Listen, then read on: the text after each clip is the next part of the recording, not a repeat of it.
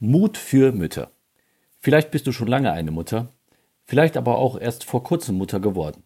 Vielleicht bist du voller Energie oder deine Batterie ist gerade recht leer. Egal in welchem Zustand du dich befindest, möchte ich dir heute Mut geben, für dich als Mutter.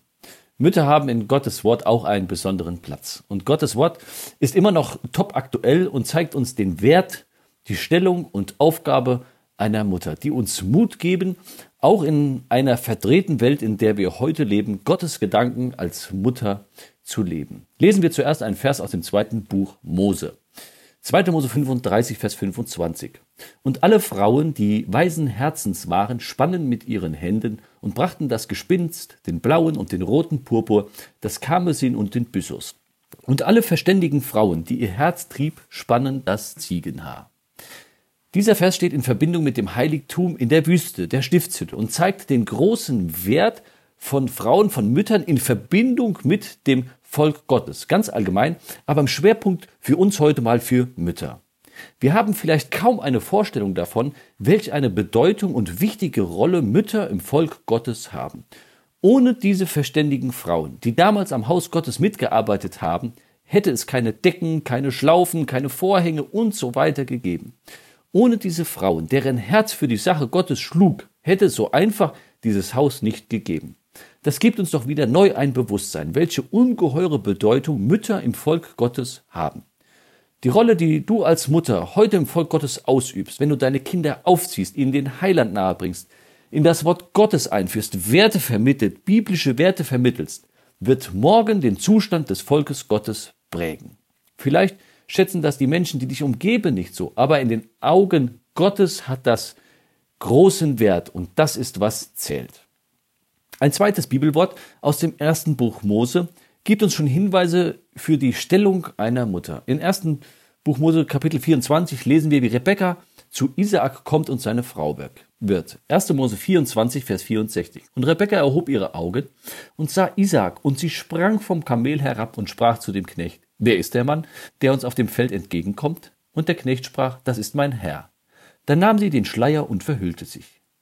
Zwei Punkte möchte ich aus diesem Vers mitnehmen. Erstens, dass sie vom Kamel herabsprang und zweitens, dass sie den Schleier nahm und sich verhüllte. Eine Mutter nach den Gedanken Gottes hat nicht den Wunsch, oben zu sitzen oder im Vordergrund zu stehen. Im Gegenteil, sie entzieht sich den Blicken anderer. Sie springt vom Kamel herab und verhüllt sich. Diese beiden Punkte sind die Annahme des Bereiches, den Gott einer Frau gegeben hat. Es ist der Platz der Unterordnung und der Stille. Vergleiche mal 1 Timotheus 2, Vers 11. Diesen Platz der Unterordnung, das hat sich kein Mensch ausgedacht, sondern das hat Gott in seiner Schöpferordnung festgelegt. Siehe auch 1. Korinther 11, Vers 3. Sich unter etwas zu ordnen, das ist etwas, was uns oft schwerfällt. Klammer auf, nebenbei ein lebenslanger Lernprozess für uns alle. Klammer zu. Und Satan hat sich von Anfang an bemüht, die Frau aus der Stellung der Unterordnung zu bringen. Die Folgen davon sind dramatisch. Schau in den Garten Eden. Genauso wird es negative Folgen haben, wenn zum Beispiel die Rollen von Vater und Mutter in der Familie vertauscht werden. Wenn eine Mutter ihren gottgegebenen Platz verlässt und zum Beispiel die Führung zu Hause in der Familie übernimmt, dann wirkt sich das auch auf die Kinder aus. Das von Gott gegebene Autoritätsverhältnis können die Kinder nicht sehen und auch nicht lernen und werden es schwer haben, auch die Elternautorität anzuerkennen. Die Kinder werden kaum mehr Respekt zum Beispiel vor dem Vater haben. Das ist ein Gedanke. Der zweite Gedanke ist der Gedanke der Stille. Ein nach außen auffallendes Leben ist nicht das Leben einer Mutter, einer Christin, sondern es ist eingerahmt von einem Leben der Zurückgezogenheit. Ja, zugegeben, in unserer Zeit ein völlig unmodernes Wort. Aber die Basis für gutes Muttersein ist das Annehmen und Leben der Stellung, wie es Gott sich ausgedacht hat. Schauen wir mal in den Anfang vom zweiten Buch Mose. Dort finden wir eine Mutter, die Jochebed hieß, die Mutter von Mose. Wir lesen Kapitel 2, Vers 2. Und die Mose und die Frau wurde schwanger und gebar einen Sohn. Und sie sah, dass er schön war und verbarg ihn drei Monate. Mit einer das ist mit einer der Geschichten in Gottes Wort, wo die Situation für Mütter wirklich sehr, sehr schwierig war. Zuerst dürfen wir feststellen, was das Normale ist. Das Normale für eine verheiratete Frau ist, dass sie Kinder bekommt. Das ist eine der großen, überragenden Aufgaben für die Frau, Kinder zu bekommen und für den Herrn groß zu ziehen. Hier in der Geschichte können wir lernen, dass der Platz des Kindes bei der Mutter ist. Der kleine Mose musste von der Mutter getrennt werden, aber Gott sorgte dafür, dass er wieder zur Mutter zurückkam. Wenn du vielleicht zwei, drei Kinder hast, dann hast du vielleicht zehn bis zwölf Jahre, die Gott dir als eine besondere Zeit gibt, deine Kinder zu erziehen, großzuziehen. Nutze diese einmalige Chance. Und es wird zum Positiven geprägt sein, wenn du die Welt dabei draußen vorlässt. Es ist jedem zu empfehlen, die Kinder erst so spät wie möglich in die Welt zu lassen.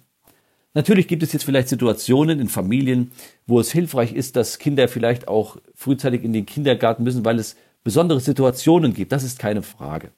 Aber Gott hat dir die Aufgabe der Erziehung übertragen und nicht anderen. Deswegen überlassen wir es auch nicht sogenannten Erziehern in Kindergarten oder sonst wo. Wissen wir, welche Erziehung und welche Beeinflussung sie heute erfahren? Sind wir sicher, dass sie keinen antichristlichen Dinge, Dinge beigebracht bekommen? Wohl kaum. Dann verbarg sie das Kind. Verberge dein Kind, solange du kannst, vor der Welt und vor den Einflüssen Satans. Und sie hat gesehen, dass es schön war. Das ist auch ein schöner Punkt.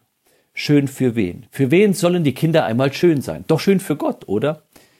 Wir können sie für alles mögliche Irdische erziehen. Aber wenn das unsere Zielsetzung ist, dann geht es an den Gedanken Gottes vorbei. Gott will von dir, dass du deine Kinder schön für ihn erziehst, dass sie brauchbare Werkzeuge für ihn werden und wie Abraham und Isaak einmal gemeinsam zur Anbetung gehen. Das ist ein schönes Ziel. Dazu müssen wir natürlich auch etwas investieren. Kinder für Gott zu erziehen ist eine lohnenswerte Sache. Dann lesen wir in Vers 3, und als sie ihn nicht länger verbergen konnte, nahm sie für ihn ein Kästchen von Schilfrohr und verpichte es mit Erzharz und mit Pech und legte das Kind hinein und legte es in das Schilf am Ufer des Stromes. Und die Zeit, die du mit den Kindern hast, die darfst du nutzen, die solltest du nutzen, um einen Schutz für sie zu bauen, damit sie in dem Strom dieser Welt nicht untergehen. Ich möchte einmal drei Bereiche aufzeigen, wo du das Lebensschiff deiner Kinder sicher und robust machen kannst.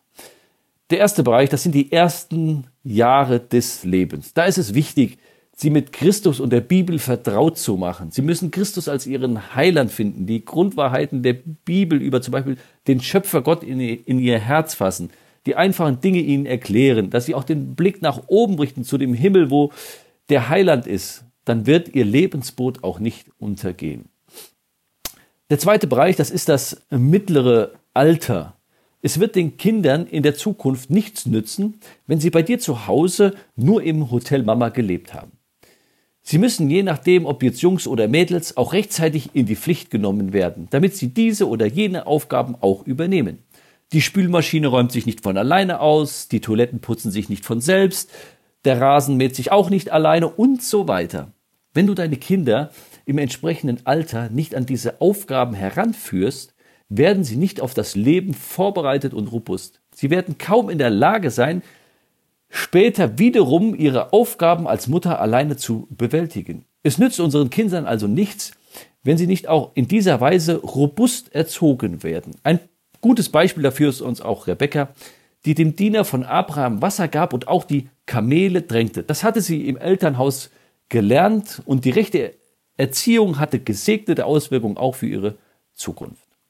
Der dritte Bereich, das ist das junge Erwachsenenalter, vom Jugendlichen an so in das junge Erwachsenenalter. Bis dahin müssen die Kinder gelernt haben, die Rollenverteilung gelernt haben und die Gedanken Gottes über Mann und Frau, über Ehe und Familie.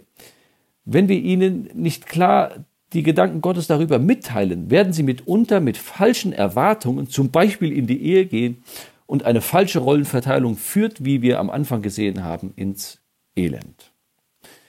Dann möchte ich noch den Vers 9 lesen aus dem Kapitel, ein schöner Vers. Und die Tochter des Pharaos sprach zu ihr, nimm dieses Kind mit und stille es mir, und ich werde dir deinen Lohn geben. Und die Frau nahm das Kind und stillte es. Mit dem Blick auf den Lohn möchte ich die kurzen Gedanken hier abschließen. Ich denke, für mein Empfinden haben wir kaum eine Vorstellung davon, wie groß der Lohn sein wird, den Gott einer guten Mutter geben wird. Ich stelle mir so vor, wenn, wir als Männer treu waren, wenn wir unsere Aufgaben, die Gott uns gegeben hat, treu ausgefüllt haben, dann wird uns Gott vielleicht ein Säckchen voll Lohn geben. Aber wenn du als Mutter deine Aufgabe treu getan hast, dann wird er dir einen ganzen Sack voll Lohn geben. Vielleicht wird er so reden. Ich habe dein Leben gesehen, habe wahrgenommen, dass du alles Irdische hinter dir gelassen hast. Habe gesehen, dass du keine weltliche Karriere angestrebt hast, dass du nicht auf Geld auf warst, dass du nicht so viel reisen wolltest. Du hast darauf verzichtet. Du hast dich in den Dienst des Volkes Gottes gestellt, in meinen Dienst. Und das ist großartig, das ist phänomenal. Und dafür bekommst du einen großen Lohn. Gib das nicht auch wieder neuen Mut, neue Energie, als Mutter für Gott zu leben und zu wirken? Gott wird nicht nur dich dafür segnen, auch die, die um dich herum sind, deine Familie und letztlich auch das Volk Gottes.